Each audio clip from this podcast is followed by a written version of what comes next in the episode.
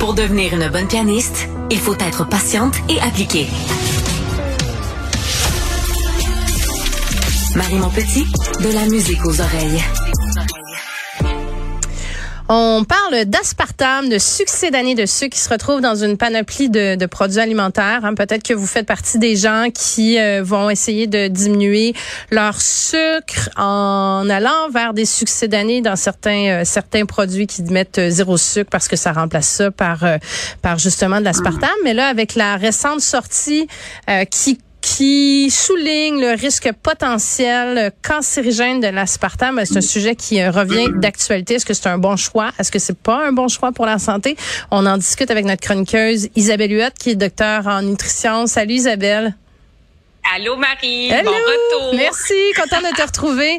Euh, oui. Dis-moi Isabelle, c'est quoi qui rentre déjà? C'est quoi un édulcorant? Puis qu'est-ce qui rentre dans cette catégorie-là?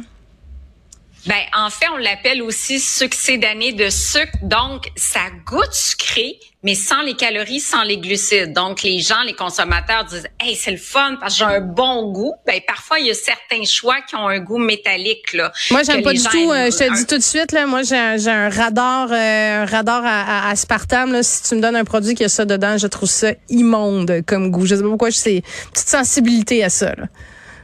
Ben moi la même chose. Moi je vais repérer tout de suite le petit goût métallique, l'arrière-goût, euh, l'amertume. Moi personnellement j'aime pas du tout, mais il y en a bon qui passent mieux que d'autres. Mais c'est ça. Donc pouvoir sucrant, parfois 200, 400 fois celui du sucre. Euh, donc euh, la perception sucrée elle est là. Il y a pas de calories, il y a pas de glucides. Donc les personnes diabétiques, tu mentionnais les personnes qui veulent perdre du poids parce qu'on sait que chaque gramme de glucides apporte 4 calories donc, à ce moment-là, on n'a pas de glucides, donc on n'a pas de calories. Donc, on, compare deux produits. Ben là, ben, celui-là, c'est bien mieux. Il y a moins de sucre et euh, il y a moins de glucides et il y a moins de calories. Donc, les gens pensent qu'ils vont perdre du poids plus facilement ou encore mieux réguler la glycémie. Puis il y en a plusieurs qui sont acceptés par Santé Canada. Marie, c'est des additifs alimentaires, donc régis par Santé Canada. Euh, les plus connus, ben le plus connu, c'est sans doute euh, le sucralose, ou qu'on appelle aussi le Splenda.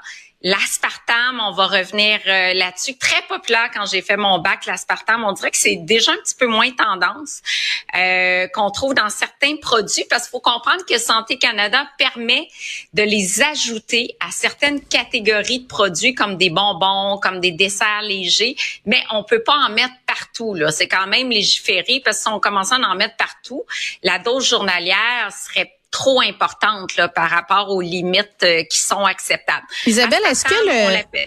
Oui. j'allais dire, est-ce que le stevia en fait partie euh, aussi? Est-ce que ça rentre dans cette catégorie-là ou comme c'est naturel, ça en fait pas partie? Mm-hmm. Ça en fait partie. Maintenant, les plus tendances, je dirais, c'est justement les édulcorants plus naturels. Donc, naturels, au lieu d'être synthétiques, ça vient d'une plante. C'est le cas du stevia, qui vient d'une plante d'Amérique du Sud. C'est le cas euh, nouvellement du fruit du moine, euh, qui vient de, de, petit fruit, ben, un fruit vert, en fait, qui vient de Chine. Et ça, c'est la nouvelle tendance. Quand on va dans des bannières d'alimentation santé, on va vraiment trouver le sucré au fruit du moine ou sucré au stevia, donc c'est naturel. Ça veut pas dire que c'est plus santé pour euh, pour autant, mais c'est vrai que c'est une origine qui est naturelle là. Puis c'est euh, quand tu dis c'est c'est pas plus santé, pourquoi ça l'est pas plus en fond? Bon, ben dans la catégorie en fait tous les édulcorants euh, mis ensemble, un ça entretient le goût du sucre, puis on mm. sait qu'on peut. Moi, j'encourage plus se désensibiliser au sucre plus on mange du sucre, plus on a envie d'en manger. Donc, on est mieux de se désensibiliser progressivement.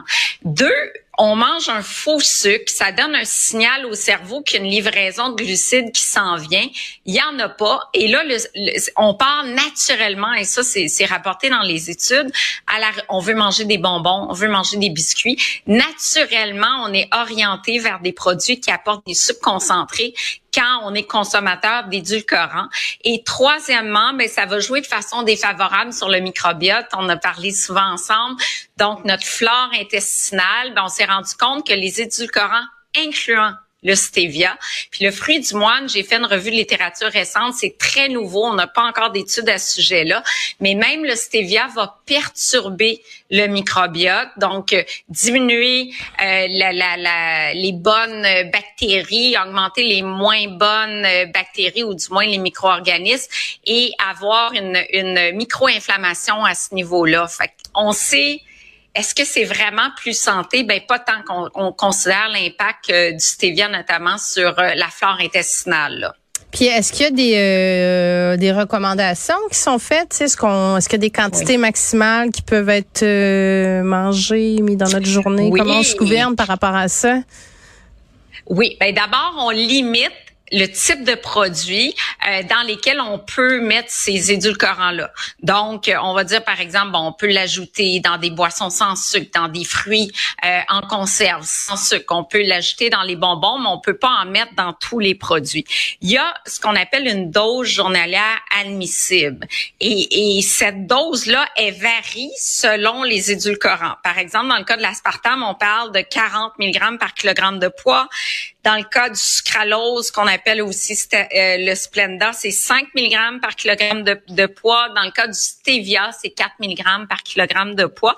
Et, et j'ai fait un petit calcul. Par exemple, pour une femme de ou un homme de, de 60 kilos, 132 livres, si je calcule pour l'aspartame notamment, ça fait quand même 2400 mg d'aspartame par jour. Puis là, j'ai regardé, OK, un Pepsi Diète apporte combien d'aspartame? Ben, un Pepsi Diète apporte 124 mg d'aspartame. Ça, c'est pour une portion de 355 ml. Donc, ça, ça veut dire qu'il faudrait qu'une femme ou un homme de 132 livres prennent 19 bouteilles par jour de Pepsi pour, pour atteindre la dose journalière admissible, ou encore 28 tasses de limonade sans sucre qui contient de l'aspartame, ou encore 240 euh, gommes à mâcher dans une journée, ou encore 57 coupes de jello sans sucre sucré à l'aspartame. Donc, on s'entend qu'il y a personne qui fait ça, là. En tout cas, pas moi, mais je pense pas, euh, ni toi, ni... Euh, je pense qu'il faut... Euh, non, non, OK, donc ça, ça c'est ça. Il y, a, personne qui se rend à ce, à ce genre de consommation. Mais je, je vais revenir, Isabelle, sur ce que... Juste pour que je te comprenne mieux, parce que je trouve ça super intéressant quand tu mm. dis quelqu'un qui prendrait du, du de l'aspartame ou du stevia ou du, euh, du en se disant mm. je vais couper sur ma dose de sucre ce que tu mm-hmm. me dis dans le fond, c'est qu'après ça, le cerveau il est comme en roche ou il est comme en colère parce mm-hmm. qu'il se dit euh, attends excuse-moi, tu m'as dit que tu m'envoyais des glucides, puis finalement tu m'en envoies pas pantoute. Donc tout le reste de la journée, ce que je comprends, c'est que tu vas tu vas tu vas compenser, puis là, tu vas te garrocher encore plus vers la crème glacée, des sundaes, des affaires sucrées. Donc finalement, je comprends-tu qu'en voulant couper du sucre puis en utilisant des édulcorants, mm-hmm. finalement le résultat est un peu pire à la fin de la journée sur ta consommation de sucre? C'est vraiment bien vulgarisé parce que c'est exactement ça. Puis c'est drôle parce que d'ailleurs l'OMS en 2023 a émis un avis en disant attention les faux sucres un ne contribuent pas du tout à la réduction de la masse grasse donc à, la diminution euh, du poids corporel, n'aident pas à réguler la glycémie. Puis encore des études récentes qui ont démontré que les gens qui consomment des boissons gazeuses diètes ça, ça aide nullement à contrôler le diabète ou encore la glycémie parce que justement après ça, la personne va rechercher des boissons ou des aliments qui vont contenir du vrai sucre. Mais comment ça se fait qu'on est aussi mal informé que ça puis que ce message-là, il passe pas? Ah. C'est encore des questions de marketing?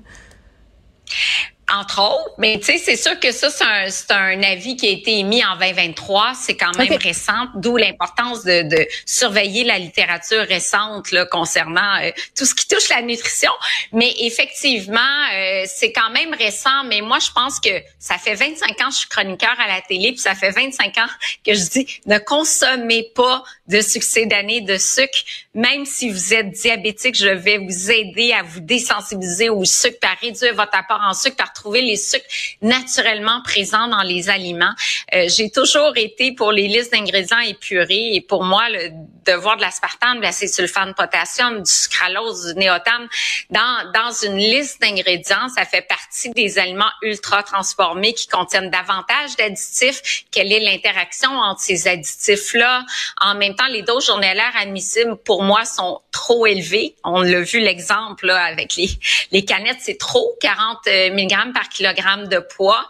Euh, moi, j'inviterais vraiment la prudence puis un retour à la naturalité des ingrédients. En fait, euh, c'est un message que je communique depuis bien longtemps, mais je trouve que c'est plus vrai que, que jamais. Là. Puis on a surtout toute la littérature pour, euh, pour documenter et justifier ça. Puis là, Isabelle, dis-moi là, en terminant, là, quelqu'un, puis je, te lance là, mm-hmm. mais ça, je, vais, je vais prendre une petite réponse courte, puis tu vas me dire, tu n'auras pas assez de temps pour répondre à ça. Mais là, les auditeurs qui sont sous le choc, qui se disent, aïe, moi, je pensais que, tu sais, je faisais la bonne affaire en coupant le sucre, comment, puis en, le remplaçant par des succès d'année, puis des succès d'année, en plus de ça, dans certains cas qui sont naturels, tu sais, qui viennent de plantes.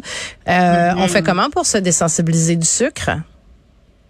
Ben moi j'ai des clients là, j'ai fait 30 ans de clinique privée, j'ai des clients qui mettaient 5 sucres dans leur café, puis ils disaient "Ah mon dieu, c'est impossible Isabelle de diminuer." Puis là on diminuait à 3, à 2, à 1, puis maintenant c'est café noir avec du lait. C'est plus, c'est, c'est, c'est très facile, mais on le fait sur une période de 2, 3, 4 semaines, 5 semaines, progressivement, un jour à la fois. Ça fonctionne. Puis après ça, on goûte quelque chose de sucré, puis on dit, ah mon Dieu, j'aime plus ça, c'est tellement sucré. Possible, tout est possible. Donc, patience, patience et longueur euh, de temps, comme on dit. Isabelle Hua, docteur en nutrition, merci encore pour ces bons conseils. Merci, à bientôt.